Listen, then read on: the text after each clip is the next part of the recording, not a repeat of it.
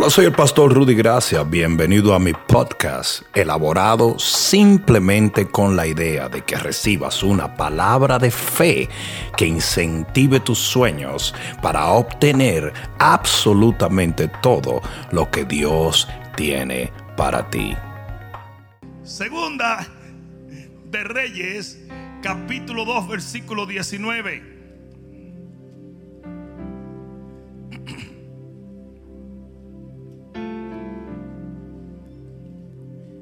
Dice la palabra de Dios. Y los hombres de la ciudad dijeron a Eliseo, he aquí el lugar en donde está colocada esta ciudad es bueno. ¿Cómo era el lugar? Como mi Señor ve, mas las aguas son malas y la tierra es estéril. Entonces él dijo, traedme una vasija nueva y poned en ella sal y se la trajeron. Y saliendo él a los manantiales de las aguas, echó dentro la sal y dijo, así ha dicho Jehová, yo sané estas aguas. ¿Cuántos dicen amén? Y no habrá más en ellas muerte ni enfermedad. Y fueron sanas las aguas hasta hoy. Escucha esto. Y fueron sanas las aguas hasta hoy conforme a la palabra que habló Eliseo. ¿Cuántos pueden decir amén? Pon la mano en tu corazón y dile, Padre mío, háblame, porque te escucho. Ahora dar el mejor aplauso que le hayas dado al Señor en mucho tiempo. Aleluya. Puedes sentarte un momento. En días pasados yo estaba en una nación en Latinoamérica y el Señor trajo este mensaje a mi corazón y decidí compartirlo con ustedes. Es importantísimo que tú entiendas que hay una razón divina del por qué tu entorno es un tollo. Hay mucha gente que dice, pero pastor, ¿por qué? Si yo soy cristiano nacido de nuevo con el Espíritu Santo y mi nombre es escrito en el libro de la vida con punto y coma y todo. ¿Por qué tengo una familia así? ¿Por qué estoy en un trabajo así? ¿Por qué vivo en una, en una ciudad así? ¿Por qué tengo esta situación? Yo te lo voy a contestar en este momento. Porque en ti está el poder de sanar todo lo que está a tu alrededor. Dios te coloca en las tinieblas para que tu luz cambie por completo tu entorno. Tú no puedes ser intimidado por el problema que te rodea, porque el problema que te rodea está intimidado contigo. Mayor es el que está en ti que el que anda en el mundo. Y tu familia va a cambiar, y tu ciudad va a cambiar, y tu situación económica va a cambiar. Hay alguno aquí que puede entender esto. La mayoría de la gente siempre está preocupada porque dice, es que, es que mi situación es muy, es muy difícil. No, no, no, tú no estás entendiendo. Estás mirando lo erróneo. El poder que hay en ti es un millón de veces mayor que la muerte que te está rodeando. Porque una onza de luz, lo voy a decir, lo voy a decir, lo voy a decir, una onza de luz puede más que mil toneladas de tinieblas. Alguien debió decir amén aquí. Yo dije, alguien diga amén. Hay una razón por la cual estás rodeado de muerte y es porque eres vida. Anda. Aquí va de nuevo, hay una razón por la cual tu entorno es hostil y es porque en ti hay un poder para sanar todo tu alrededor. Cuando Jesús vino a la tierra, él entendía que Él era luz. Por eso vino a este tollo llamado la humanidad. Un desastre lleno de pecados, lleno de problemas, lleno de situaciones, fariseos, saduceos y todo lo feo.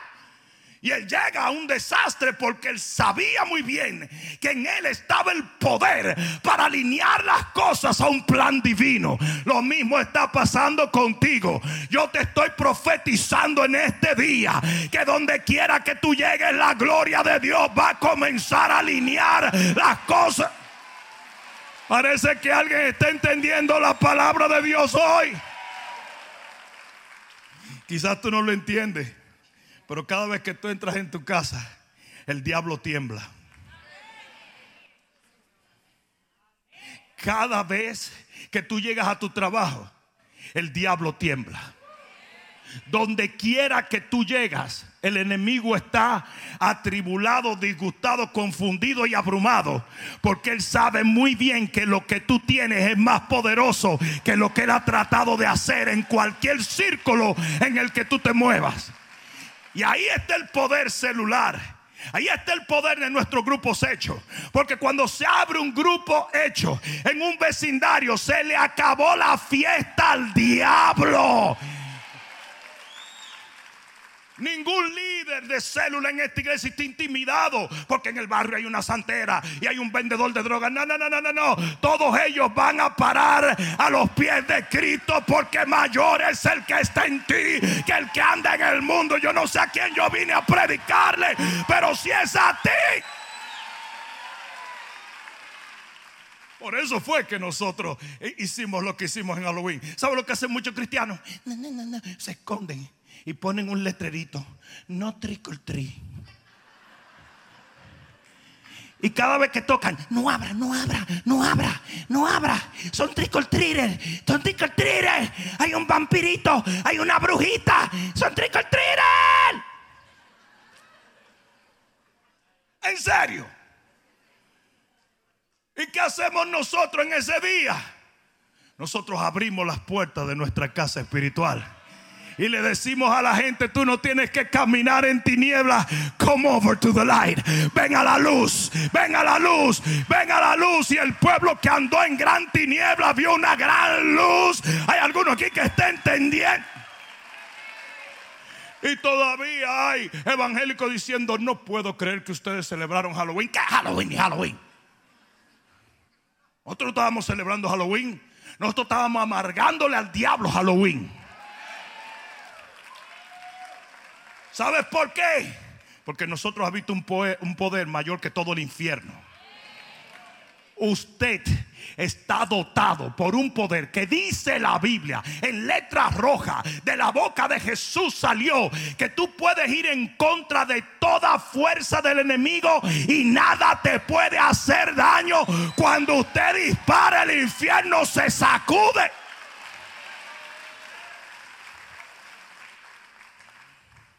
Y eso mismo pasó con el pueblo de Dios. Llegan a un lugar donde dice que las aguas estaban envenenadas, aunque la ciudad era buena. Y eso es lo que tú tienes que aprender a ver. Que no todo alrededor de tu vida es malo. Es que el enemigo ha puesto un veneno dentro de algunas cosas. No sé si me estás entendiendo. Porque hay muchos cristianos que nada que ya todo, todo está podrido. No, no, todo, no, no, no, no, no, todo está podrido. Hay muchas cosas buenas en tu vida, en tu lugar de trabajo, en tu vecindario, en tu matrimonio. Pero por supuesto la Biblia dice que, que Dios te permite sembrar trigo, pero el enemigo siembra cizaña. Y las dos crecen juntas. Entonces, ¿qué tú te creías? ¿Que esto era el cielo? ¿Tú eres un testigo de Jehová o qué? Esto no es el cielo. Esto no es el cielo. Esto es el sur de la Florida. Wake up, baby. En el mundo tendréis aflicción, pero confiad, porque el Señor ha derrotado este sistema. Dios entrega la tierra, pero la tierra está llena de gigantes. Oh, no me gustó. Ay, es a la carta que tú lo quieres. No sé si me están entendiendo. No, no, no. Tú estás en una situación difícil, pero hay un poder en ti que va a terminar triunfando porque la luz siempre triunfa. Y el pueblo de Dios llega a ese lugar, la ciudad es buena, pero las aguas están contaminadas. Y el enemigo siempre trae contaminación a todo tu alrededor. Y lo peor, dale un corazón que está a tu lado, lo peor que tú puedes hacer. Cuidado con los dientes de esa señora. Disculpe, doña. Lo peor que tú puedes hacer es que cuando encuentras una situación hostil, largarte. Te vas. Me voy a mudar de iglesia porque la hermana Tremebulcia Agripina Lengua a mí me, me criticó. Usted tiene que permanecer. Aquí va de nuevo. Usted tiene que permanecer porque el que persevera triunfa. ¿Sabe que cuando se presenta una situación difícil en la vida de, eh, de, Isaac en Génesis 26, el Señor le dice, no te vayas a Egipto, no te mudes, no empieces a buscar a donde la cosa está chula. No, porque usted está supuesto a cambiar ese tollo. No mire a los lados si tu esposo está a tu lado.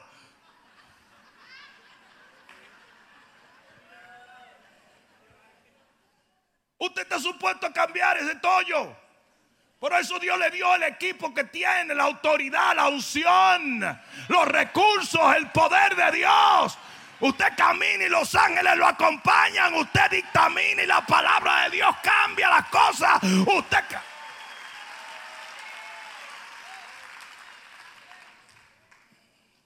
¿Sabe lo que le dice el Señor a Isaac? No te vayas a Egipto, sino dwell, dwell en el lugar o habita en el lugar a donde yo te dije. Y la palabra dwell viene de una palabra que se llama shakan, que es de donde viene Shekinah, que es la nube de Dios. O sea que cuando usted en vez de salir corriendo del lugar donde las cosas no están fácil, permanece la nube de Jehová se muda en ese lugar contigo y la gloria Shekinah. Yo dije la gloria Shekinah, la gloria Shekinah está sobre tu vida y va a cambiar tu familia, tu matrimonio, tu economía. Somos agentes de cambio. Yo dije, somos agentes de cambio. Somos agentes de cambio. Así mismo que cuando el diablo llega a un sitio se dañó la fiesta. ¿Ustedes se acuerdan el tío de ustedes que el borracho ese que desde que se bebía tres tragos se ponía impertinente y desde que llegaba ese, ay, ahí viene Alberto, Dios mío, morirme lo que yo quiero. ¿Ustedes se acuerdan? Siempre, se van a hacer los locos, siempre hay un borracho en la familia que es impertinente. Porque yo hay varios tipos de borrachos. Hay un tipo de borracho que es muy cariñoso. Hay un tipo de borracho que siempre resulta que era de que tu papá. Sobrino, yo no, yo no, te, yo no te lo he dicho. Pero yo soy tu papá. No seas baboso. Pero ese es el tipo de ese es el borracho afectivo. Pero hay un borracho que lo que quiere entrarse a golpe con todo el mundo. Y tú lo ves y tú pasas por el baño y lo ves y que con el toile, ven, párate, párate para que veas. ¿Sí o no? Ustedes han visto ese tipo de borracho, ¿verdad? Entonces, como que cuando llegaba ese tío tuyo que era medio belicoso, ¿verdad? Mucha amargura, mucho, muchas canciones de, de, Leonardo Fabio y cosas así, que son canciones de amargue, ¿entiendes? Eh, sí, son canciones de amargue, cortavena. Yo no debí decir Leonardo Fabio, ¿verdad? Anda. Era mi papá que oía eso cuando se juntaba con el primo de él, Johnny Walker. Leonardo Fabio, pero yo me fui lejos, señores. Eh, míralo ustedes dos como que no entienden lo que yo estoy diciendo. Ustedes sí saben lo que yo estoy diciendo. No, ustedes sí saben.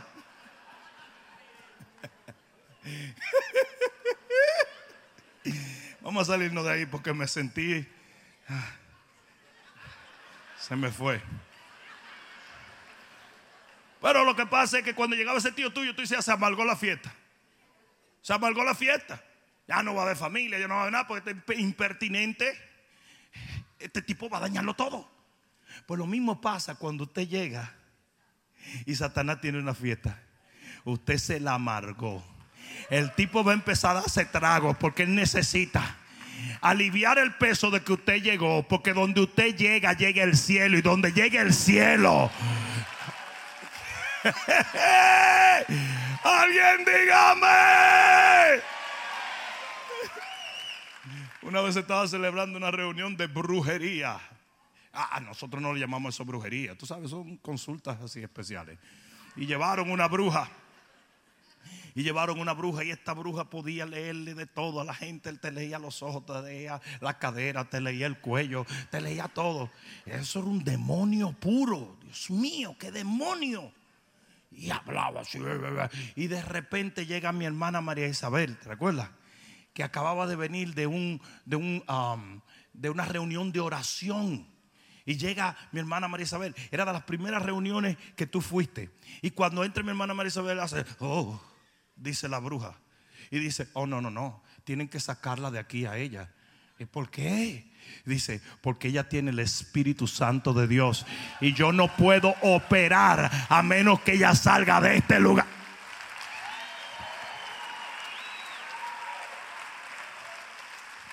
Tú le cancelas el party al diablo.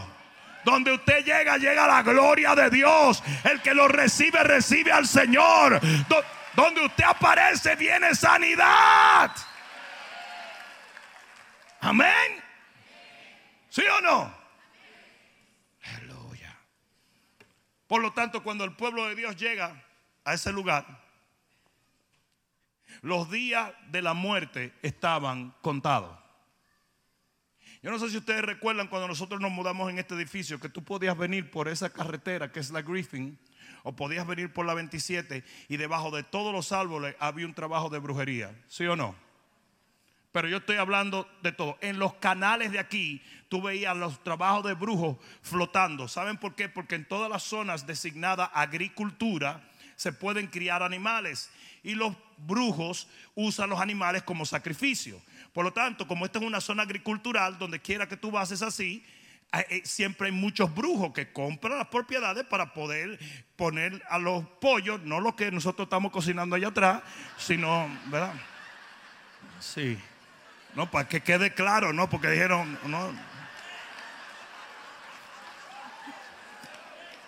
Esos son santificados, los otros son pollo endemoniado. Pues la cosa es para ellos poder hacer sacrificio. Nosotros comenzamos y siempre que veníamos habían todo tipo de velones y de esto y de que sé qué. Ya tú no ves ni uno. Yo dije, no ves ni uno. No ves ni uno. Vino un pastor americano y me dijo, nosotros estuvimos detrás de este edificio cuatro años y teníamos el dinero 70 veces 7. Nuestra eh, asociación tiene 400 iglesias y íbamos a comprar este edificio, pero el Señor no nos los concedió y se lo concedió a ustedes. Y yo dije, wow, gracias hermano por venir a felicitarnos. Me dije, ¿y quieres que te diga lo que le dijo a nuestro prevístero? Que ustedes eran la iglesia con el poder de despejar las tinieblas en todo este territorio. My God, alguien va a tener que dar gloria a Dios. Cuando llegamos nosotros, llegaron los sheriff.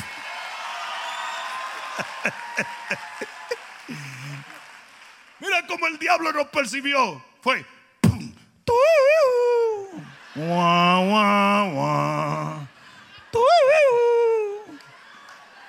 Dijo, ay, ay, ay, ay, llegó John Wayne versión Technicolor.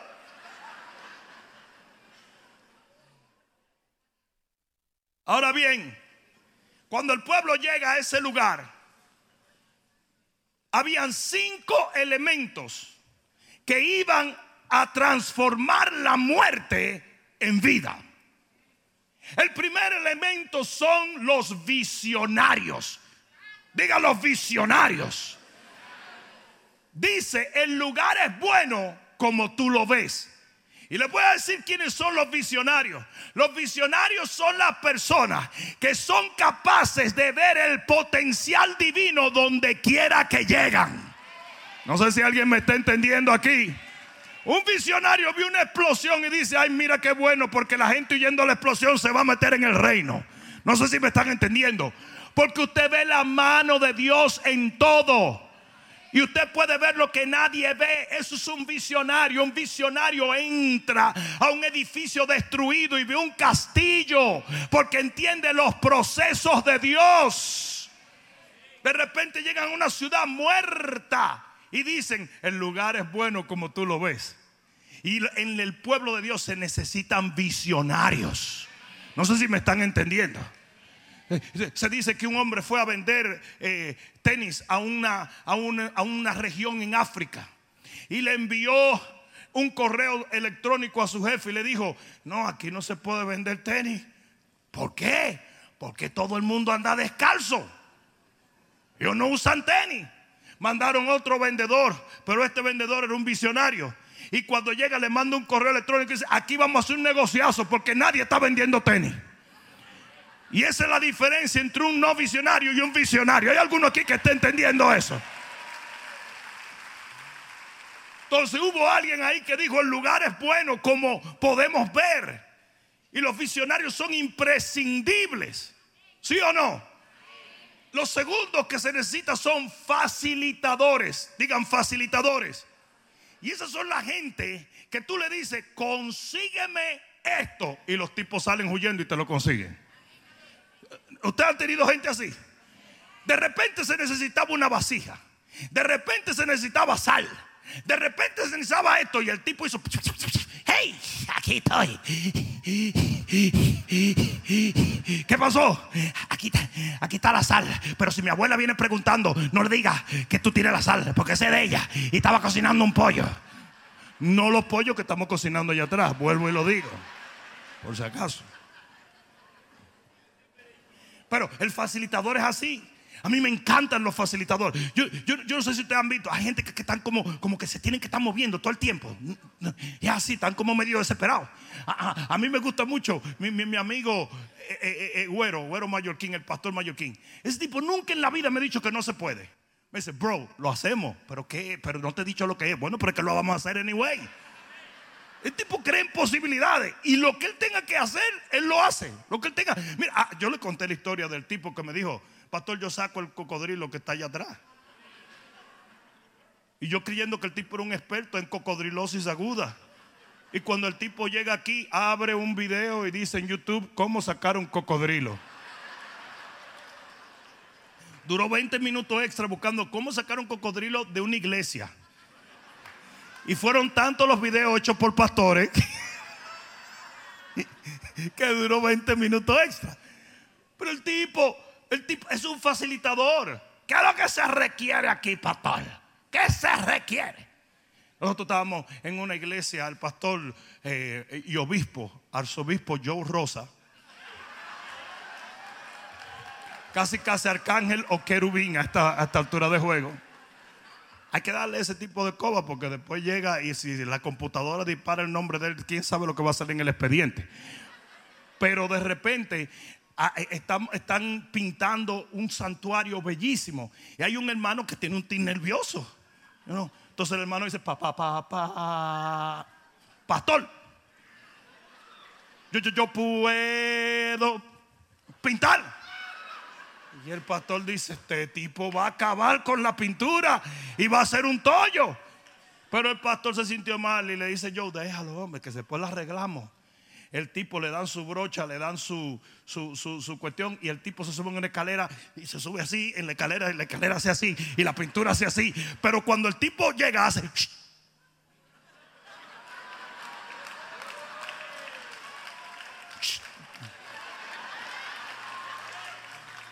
Derechito. Nosotros estábamos así. El tipo pintó toda la línea derecha y cuando baja duró 25 minutos sacudiéndose.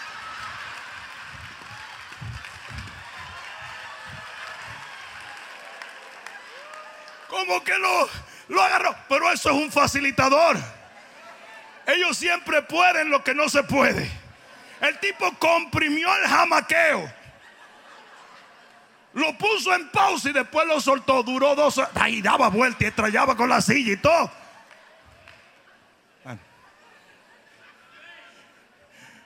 Los terceros son las autoridades espirituales. Las autoridades espirituales. Sin eso no funciona nada. Y dice que el profeta dijo o vio lo que nadie vio y entendió lo que nadie entendió y recibió de Dios una estrategia que nadie podía recibir. Y yo le voy a decir una cosa y quiero que me entiendan. Uno de los problemas que tiene el cuerpo de Cristo es que estamos siguiendo a gente que son ciegas. Y cuando usted sigue un ciego, usted sabe lo que pasa. ¿eh? Los dos van a caer en el hoyo. Entonces, hoy en día, como tenemos mucha manipulación de las redes y tenemos mucha manipulación de los medios, muchos se autodenominan profetas cuando no son ni profetas. Dios no los llamó, no tienen un respaldo divino. Y por eso cada vez que dan una orden, los tres locos que lo siguen, lo siguen porque están incómodos con el profeta de donde ellos se fueron.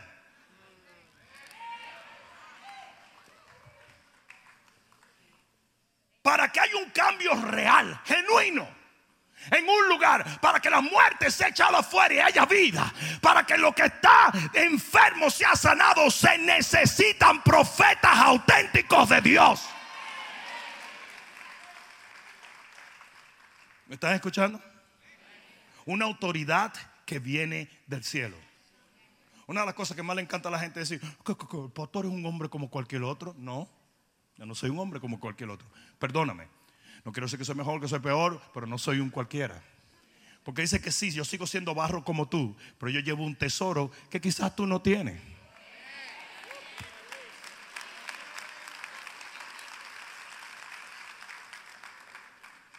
Una persona me dijo, ¿por qué usted es el pastor y no yo? Y yo le dije, mira la respuesta más profunda que yo le di. Porque tú no eres yo. ¿Qué, qué cosa más profunda? El tipo dijo, that makes sense. O sea que el tipo yo creo que estaba en marihuana o algo, porque ni para mí me dio sentido, pero era verdad. Pablo dijo apóstol por la voluntad de Dios. Tiene que estar la voluntad de Dios. Porque sabes, cuando tú estás asignado por Dios, usted tiene todas las herramientas necesarias y la autoridad necesaria para hacer lo que Dios le asignó. No sé si me están entendiendo. Miles de personas vienen a esta iglesia. Diez miles de personas alrededor del mundo nos ven. ¿Y por qué este negrito tan elegante, casi casi como Denzel Washington, pero en versión pequeña? Tiene la autoridad de hablarle literalmente a millones de personas. Simplemente por él, no por mí.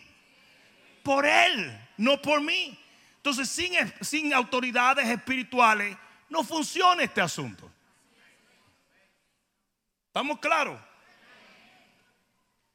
La cuarta cosa que se necesita son los intercesores. Intercesores. Porque tiene que haber gente que pueda creer lo que nadie cree para que pueda orar por lo que nadie ora.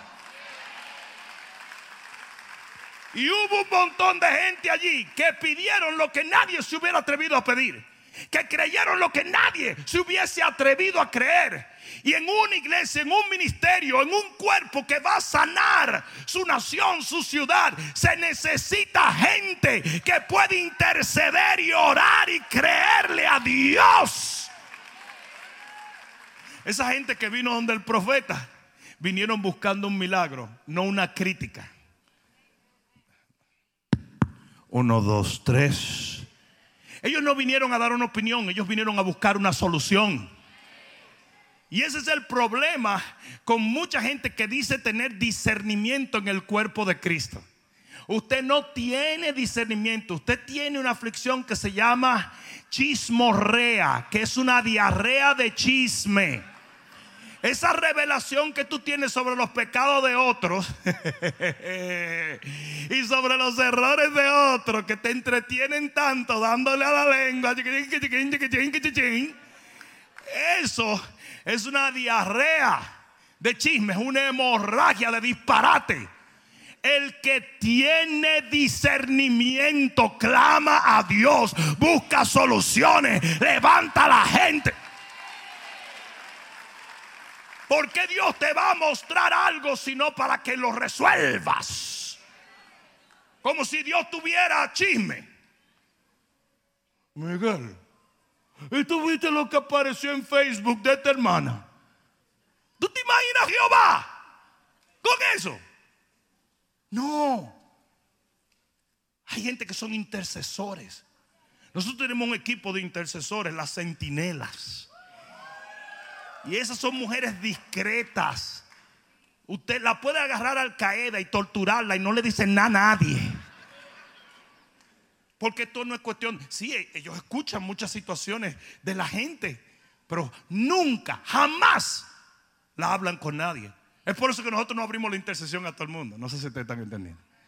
No, no, no, no. Nuestro equipo ha sido a cuenta gota, escogido a como ha ido guiando las cabezas del ministerio a sacarlas, una a una, por aquí, por aquí. ¿Por qué? Porque lo peor que usted quiere es que una gente de que para orar te averigua a ti todo tu problema. Amados hermanos, vamos a orar por el pastor. Porque el pastor le salió un acceso en el ombligo. Probablemente por hablar mentira. Porque después de todas las mentiras. ¿Qué, ¿Qué, es eso? Yo le voy a decir una cosa. Una de las cosas más detestables para Dios es el chismoso. Tan detestable que Dios es capaz de traer juicio y dejar gente leprosa por un chisme. Y si nosotros llegásemos a entender eso, aprenderíamos a callarnos la boca.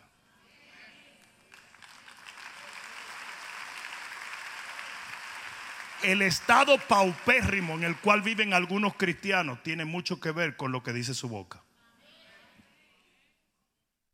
Porque de las seis cosas que detesta Jehová, una de ellas es el que levanta calumnia contra su hermano. Y todo chisme es una calumnia porque no ha sido confirmado por ti.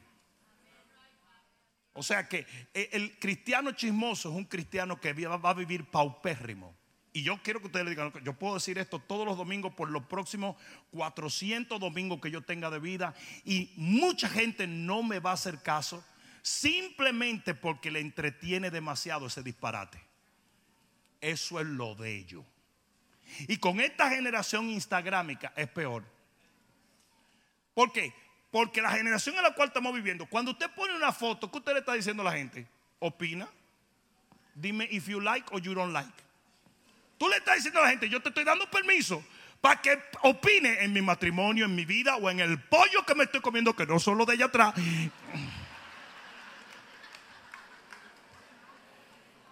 Entonces, hoy en día todo el mundo cree que su trabajo es opinar sobre tu vestido, sobre todo lo que tú me enseñas, porque tú me estás abriendo la vida y me estás diciendo que opine y yo te digo like o no like. No sé si me están entendiendo. Es más, señores, los otros días, cuando tú abres YouTube, que es YouTube latino, cuando tú abres YouTube, yo abrí YouTube en la sinfonía, la quinta sinfonía de Beethoven. ¿Quién es ese? ¿Un bachatero? No, Beethoven. Y habían como 50 mil no like. ¿Qué bestia en un inodoro con un teléfono inteligente piensa que tiene tanta sabiduría musical que critica una de las piezas más impresionantes de la historia? Por eso es la generación en la cual estamos viviendo. ¿Mm?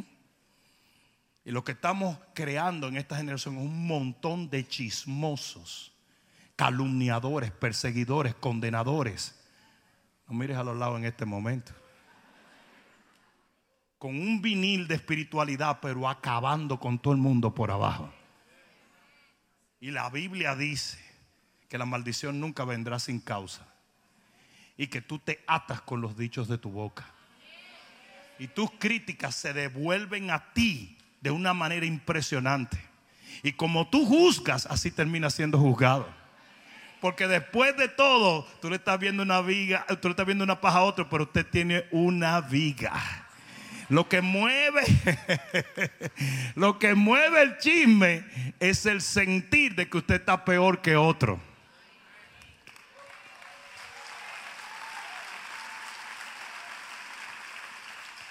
Y aquí es donde viene el elemento número 5, que yo creo que es uno de los elementos más importantes en el cambio de tu entorno de una ciudad, de una generación, de una nación, que son las vasijas. Sin las vasijas, nunca se hubiera podido llevar la sal que sanó las aguas y por ende trajo vida a toda una ciudad.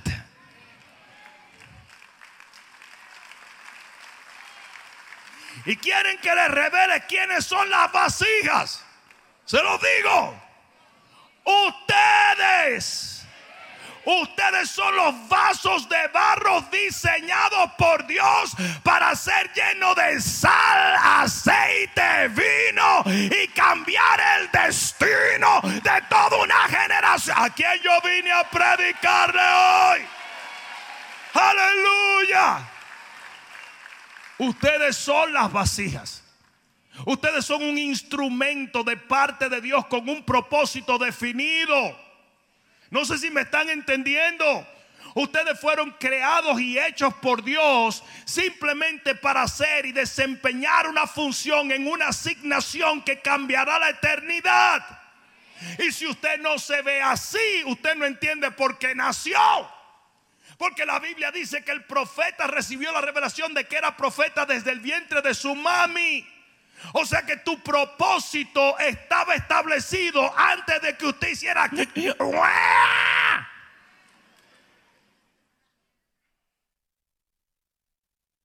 Cuando a mí me dieron la primera nalgada, yo hice santo.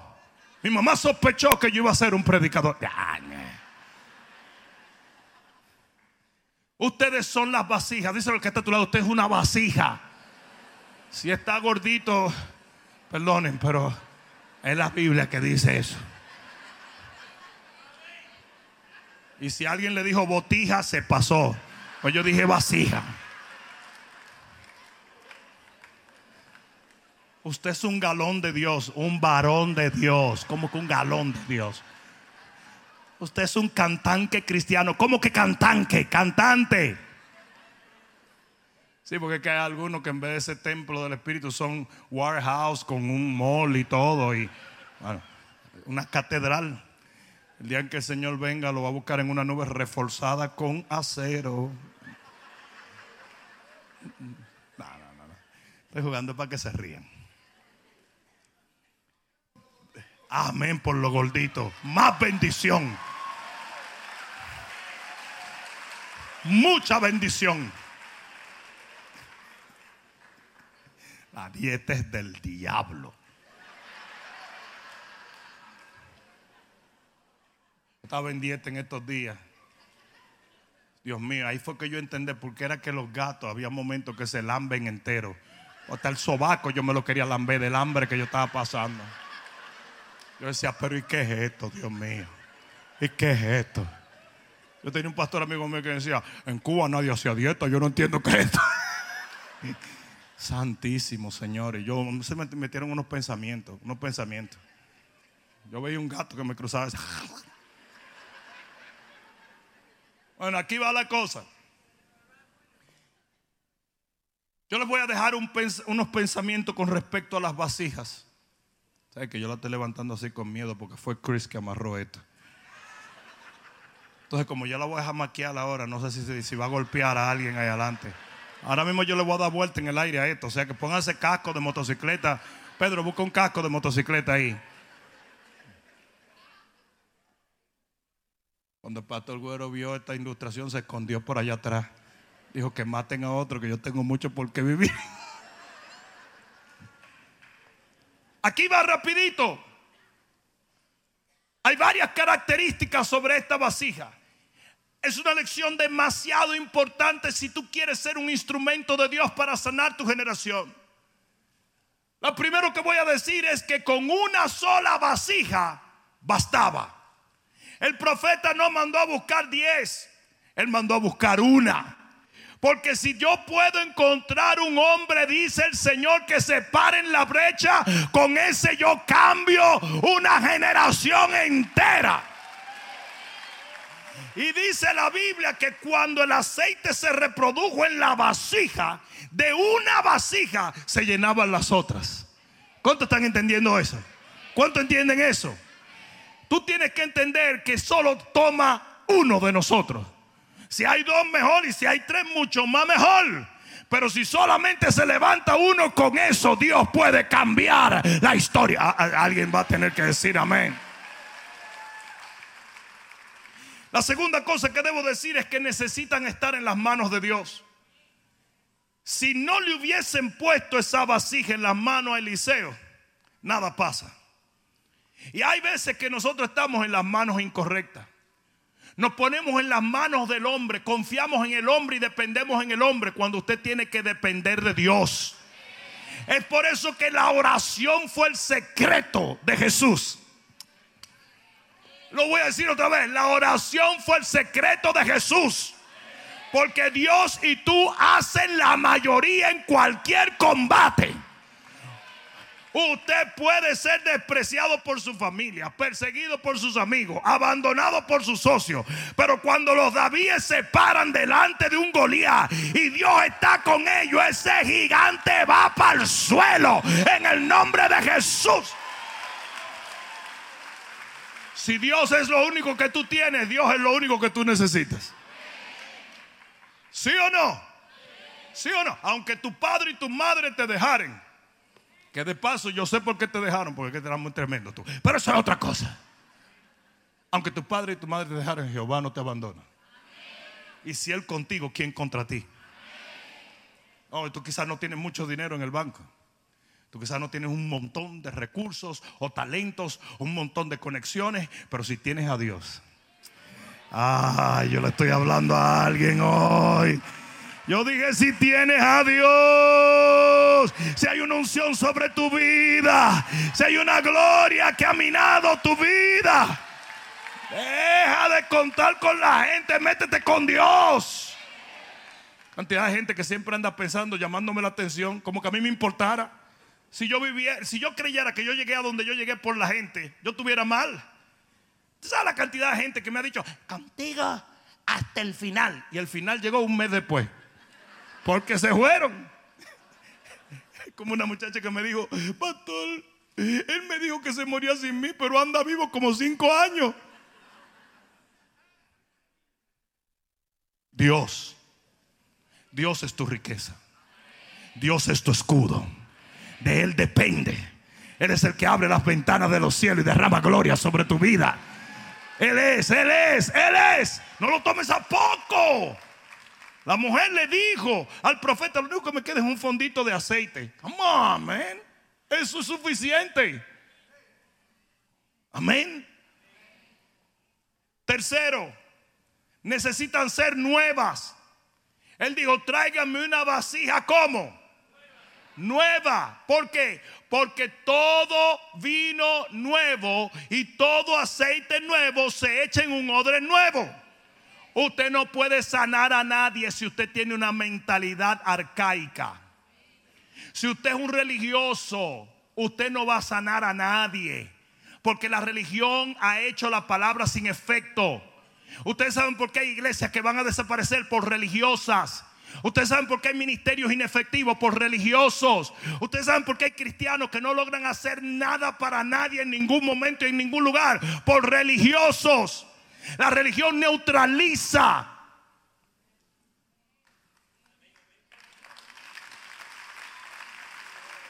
Nosotros predicando el evangelio allá afuera.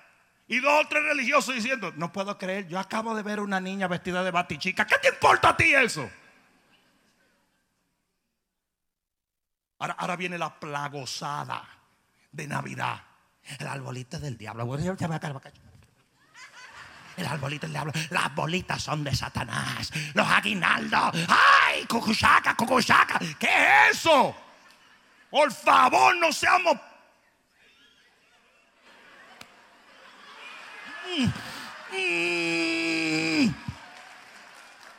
Pero no se dieron cuenta porque yo soy negrito, pero me puse rojo. Cuatro imbéciles hablando tontería Simplemente para que la gente le dé like o no like. Eso es disparate. Que los celtas, que los druidas. Que ¿Qué disparate es ese? Yo me crié con arbolito y soy un hombre que he viajado los cinco continentes predicando el evangelio. No seas estúpido, por Dios. Montón de babosos. Él dijo baboso. Yes. Me disgusta, ¿sabe por qué? Porque el fariseísmo le cierra la puerta a la gente. Usted, usted tenía guinaldo, usted tenía de todo y usted le está sirviendo a Dios. ¿Cuál es el show?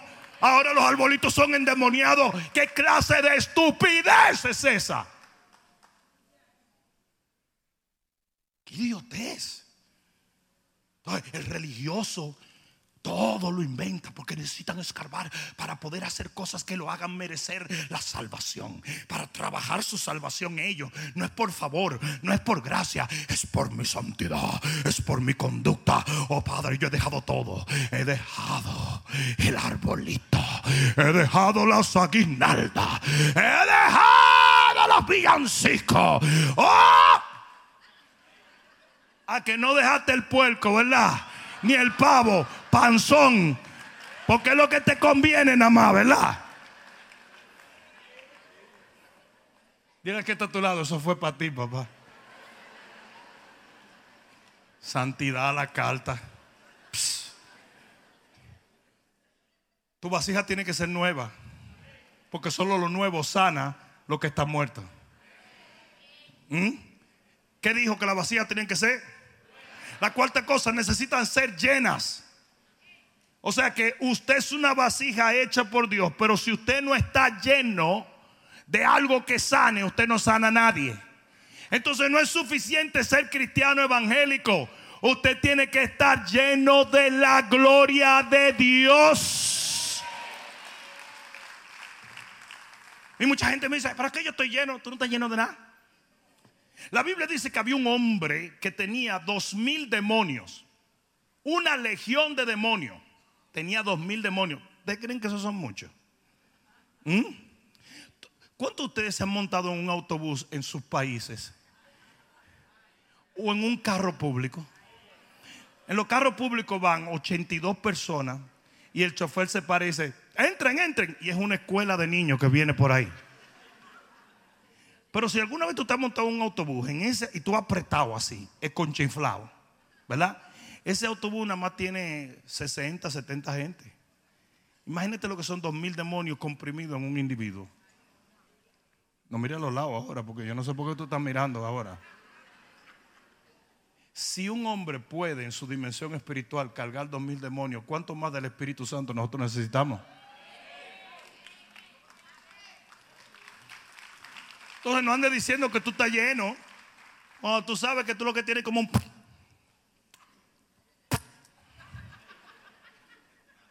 Usted necesita más. Yo digo, usted necesita más. Dice que el Padre es tan bueno que nunca te va a negar cuando tú le pides el Espíritu Santo. Pues ya yo tengo el Espíritu Santo, sí, pero usted necesita más. No sé si me están entendiendo. Es necesario que tú mengues para que Él crezca en ti. Menos carne, más unción. ¿Cuántos ustedes han oído el clásico, este clásico, este clásico, clásico? Es que yo no siento lo que yo sentía. ¿Y qué vas a hacer? Búscalo. Búscalo sí o no.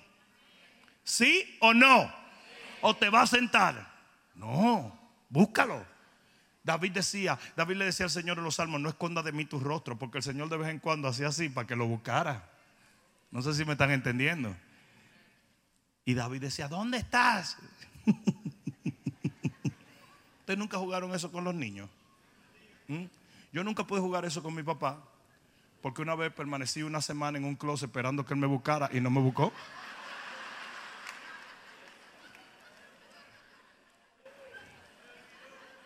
Una cosa que mi papá se mudaba mucho, mi familia se mudaba mucho y nunca me avisaban dónde se mudaba. Yo tenía que salir por el vecindario. Ustedes vieron a la familia Gracias por aquí. Ustedes han visto la famosa escena de que se perdió el niño en el centro comercial y la mamá agonizando, llorando y corriendo. Yo me perdí 18 veces en el centro comercial.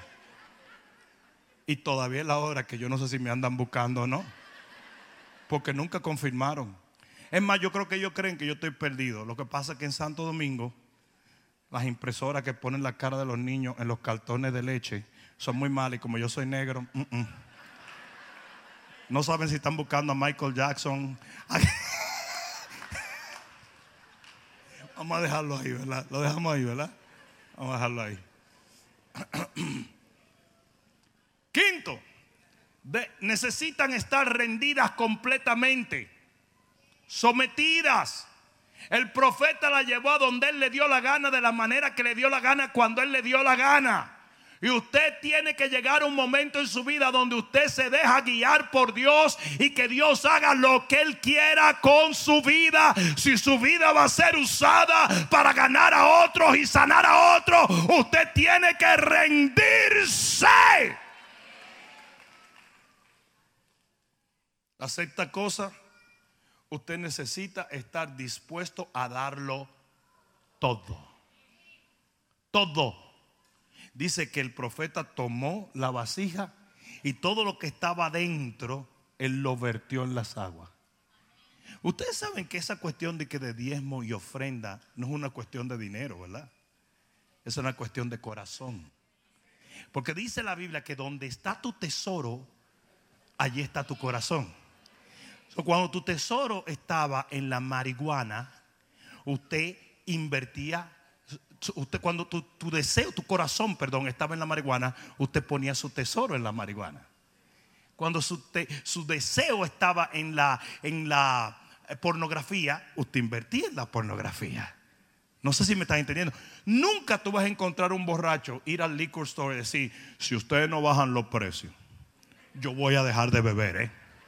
Se lo juro, don Cheo, que no me vuelvo a tomar una brugal si usted sigue aumentando los precios. Oh, no. Si él tiene que robar para él comprar eso, él lo hace porque su tesoro va a estar donde está su corazón. Ahora usted cristiano evangélico nacido de nuevo, de que lleno de Dios, aleluya.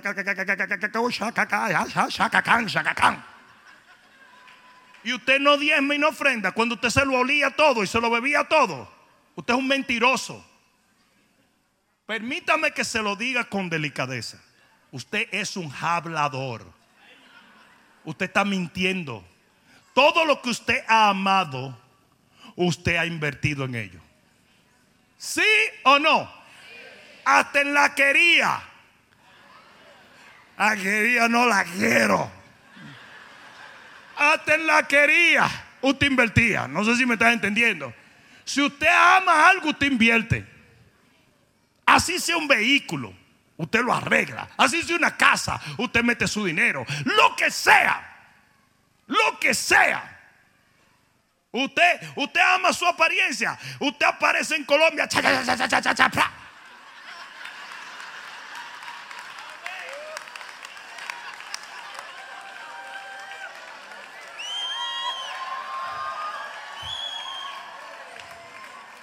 Pastor, ¿tú ves esta nariz?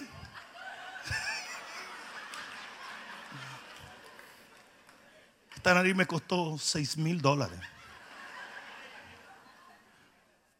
¿Usted ve esto que vaya adelante?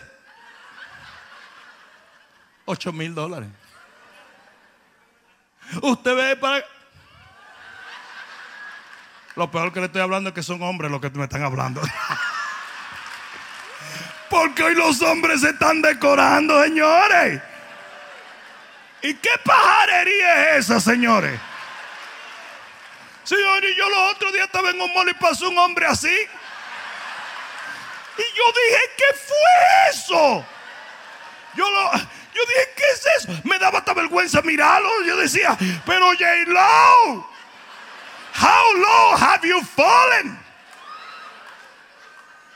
Pero eso es increíble, Señor. Ahora los hombres están, ahora los hombres están, esto es increíble, te injertan hasta pelo en el pecho, señores. ¿Qué es eso? Yo conocí un pastor que yo lo vi, no lo reconocí. Entonces yo me quedé mirando y dije, ¿y qué fue, brother? Dijo, no, tú sabes que uno tiene que tener una apariencia. Se puso pecho, se puso esto, se puso todo. Yo dije, pero qué pajarería es esa. Se lo dije, that is so gay.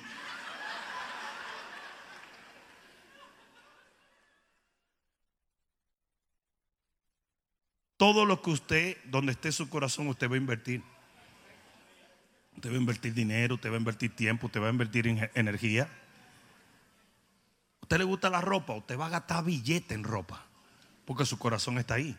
Entonces, ¿cómo tú me vas a decir a mí que tú amas a Dios y eres incapaz de diezmar y ofrendar? Cuando esa barriga dice lo mucho que usted ama los patelitos.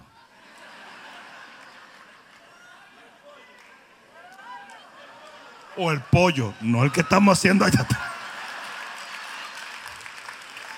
Ponte de pie.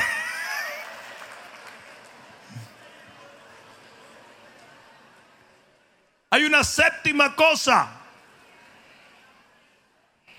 ¿Aprendieron algo? Hay un montón de gente ofendida ahora mismo, los gorditos, las que se hicieron eh, cirugía. Todo el mundo está descalentado aquí. Pero eso está bien. Yo no soy un político. Yo no fui elegido por vía de voto. O sea que si te pica, ajáscate. La séptima cosa que esas vasijas necesitaban para cambiar su entorno era entender propósito. Y óyeme bien lo que te voy a decir en el nombre de Jesús. Si se te olvida mucho de lo que yo dije, que no se te olvide esto. El propósito por el cual el Señor te formó, te colocó en un lugar, te llenó, te llevó, te trajo, fue para que sanaras las aguas.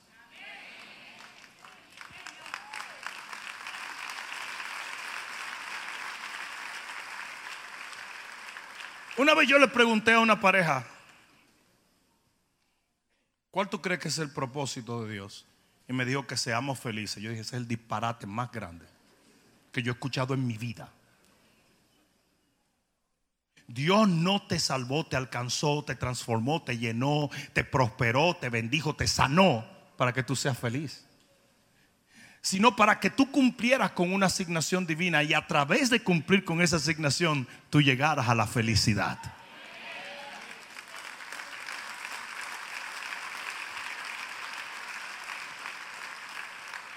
Por más linda que sea una pala, si esa pala no está moviendo tierra, no sirve de nada. Y nosotros tenemos que entender que fuimos formados, creados, habilitados, llenos de recursos, de talento para desempeñar una función. Y esa función es salvar al perdido, sanar al enfermo, levantar al caído, libertar al cautivo. Alguien va a tener que decir...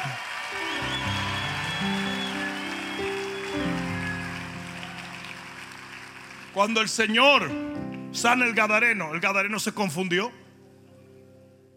El Señor sana el Gadareno y el tipo dijo, ah, el Señor me sanó para que yo andara con él, porque esa es la mentalidad de muchos de nosotros. Mira, mira lo bonito que me puso el Señor, porque el Señor no solamente lo sanó, lo libertó, sino que lo vistió, le dio juicio cabal. Y dice, oye, me ha prosperado. Yo veo las cosas diferentes. Mira el recorte que me dio, los dientes que me puso. Esto es una maravilla. Ya no estoy encadenado, ya no ando loco, ya no ando desnudo.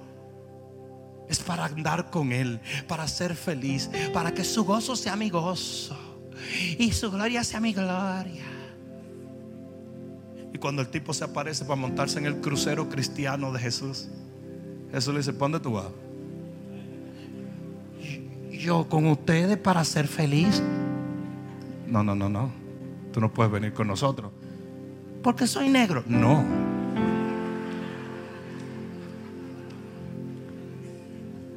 Tú no puedes venir con nosotros porque yo no te sané para que tú andaras con nosotros. Yo no te liberté para que andaras con nosotros. Tú vas a ir a donde los tuyos. Y tú le vas a decir las grandes cosas que yo he hecho en tu vida.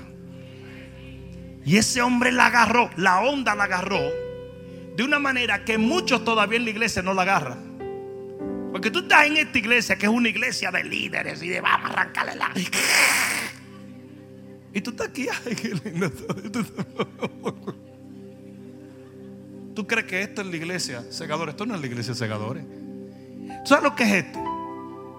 Un fueling station. Aquí tú vienes a recibir gasolina échale gasolina, échale gasolina. Échale. Para tú salir por ahí, muchacho, ready, willing and able. Y usted va a salir por ahí y el diablo va a empezar a beber pastillas desde esta noche. Porque ya tú sabes que tú armado y peligroso. ¿Sabes el verdadero segador? ¿Dónde está? No es aquí está en los lugares de trabajo, en las casas, en los vecindarios, en los hospitales. Ese es el verdadero segador. No sé si me están entendiendo aquí.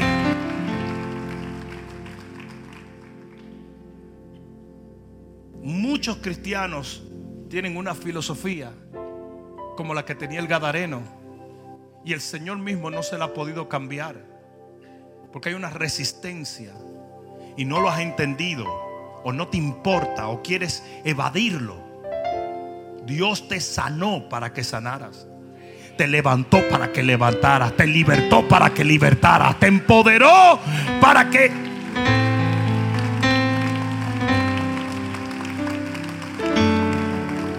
Y si tú eres capaz de tener la humildad que tuvo aquel Gadareno, tú te convertirás en una persona que sanarás tu entorno donde quiera que vayas.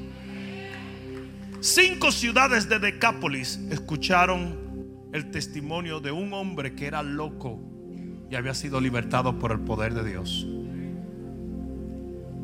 Porque mientras más tú das, más el Señor pondrá en ti para que sigas dando. Si se lo vas a dar, dáselo fuerte.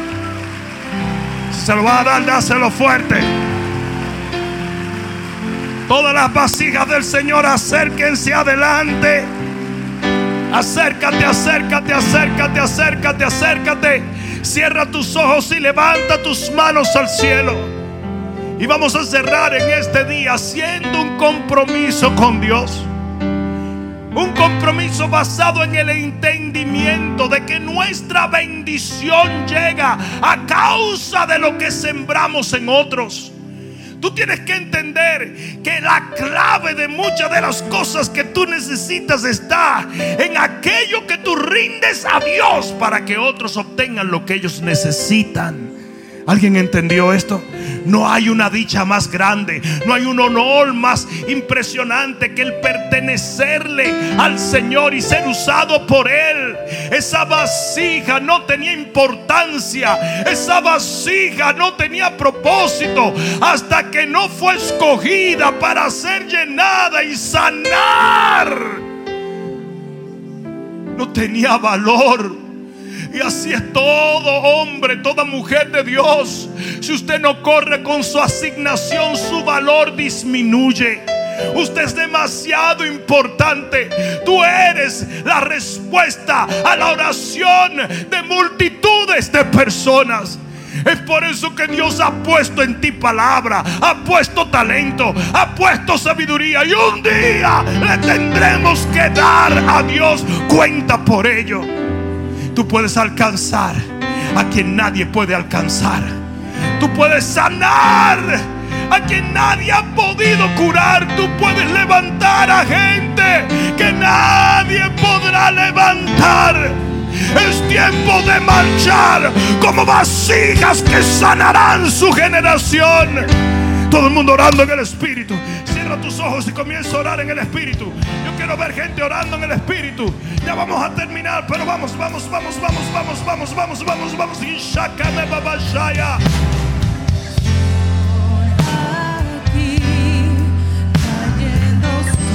Vamos. Aleluya. Fuego de Dios. Fuego del Espíritu de Dios. Ven ahora sobre cada hombre, cada mujer, cada joven, cada niño. Dios. Ishka, morre a camasaya, nimoshkoya yalapa.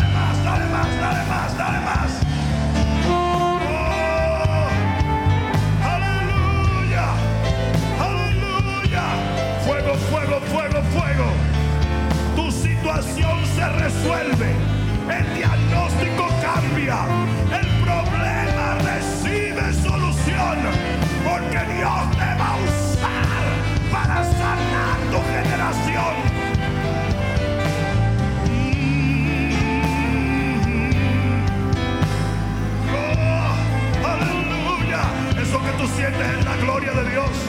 Tú vas a sentir una unción que no has sentido en mucho tiempo. That glory, that power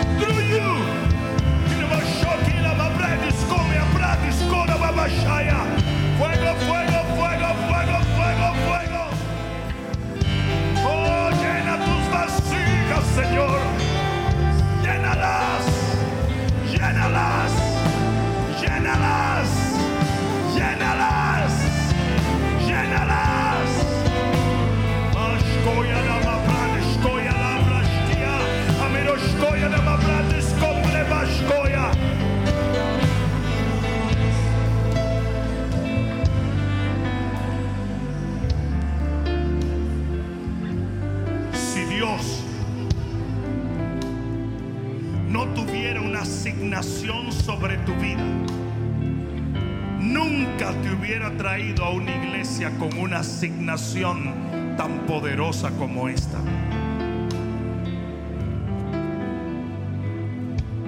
La razón por la cual el Señor te trae a este lugar es para que tú entiendas que hay una unción y hay un poder en tu vida para cambiar todo tu entorno. Tú no puedes conformarte con solamente ser. Tú tienes que actuar como lo que eres.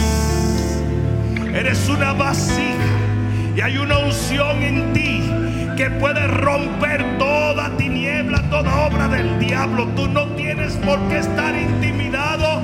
El enemigo está intimidado de ti. El mundo con sus manos levantadas. Y yo quiero que le digas, Señor Jesús. No, no, no, más fuerte. Señor Jesús, usa mi vida para sanar mi generación. Lléname y yo haré lo que tú desees. Diré lo que tú quieras. Obraré de la manera asignada. Ayúdame Dios para entender mi llamado y sanar como yo fui sanado. En el nombre de Jesús, el que